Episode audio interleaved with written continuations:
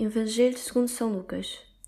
Naquele tempo, Jesus viu um publicano chamado Levi, sentado no posto de cobrança e disse-lhe: Segue-me.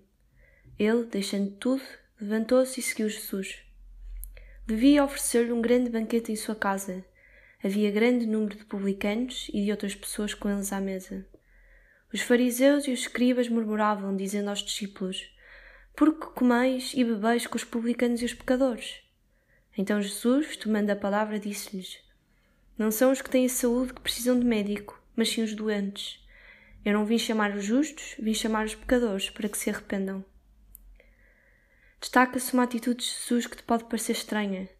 Jesus não segue a mesma lógica que um ser mundano, vai mais além e senta-se à mesa com os publicanos e os pecadores. Quantas vezes na tua vida segues este exemplo de estar com os mais fracos, os mais desprezados? Quanta diferença farias se tivesse esta atitude de amor e disponibilidade para com o outro? Começa esta primeira semana de Quaresma com este desejo e este compromisso. Aproveita para ver a proposta que temos para o dia de hoje.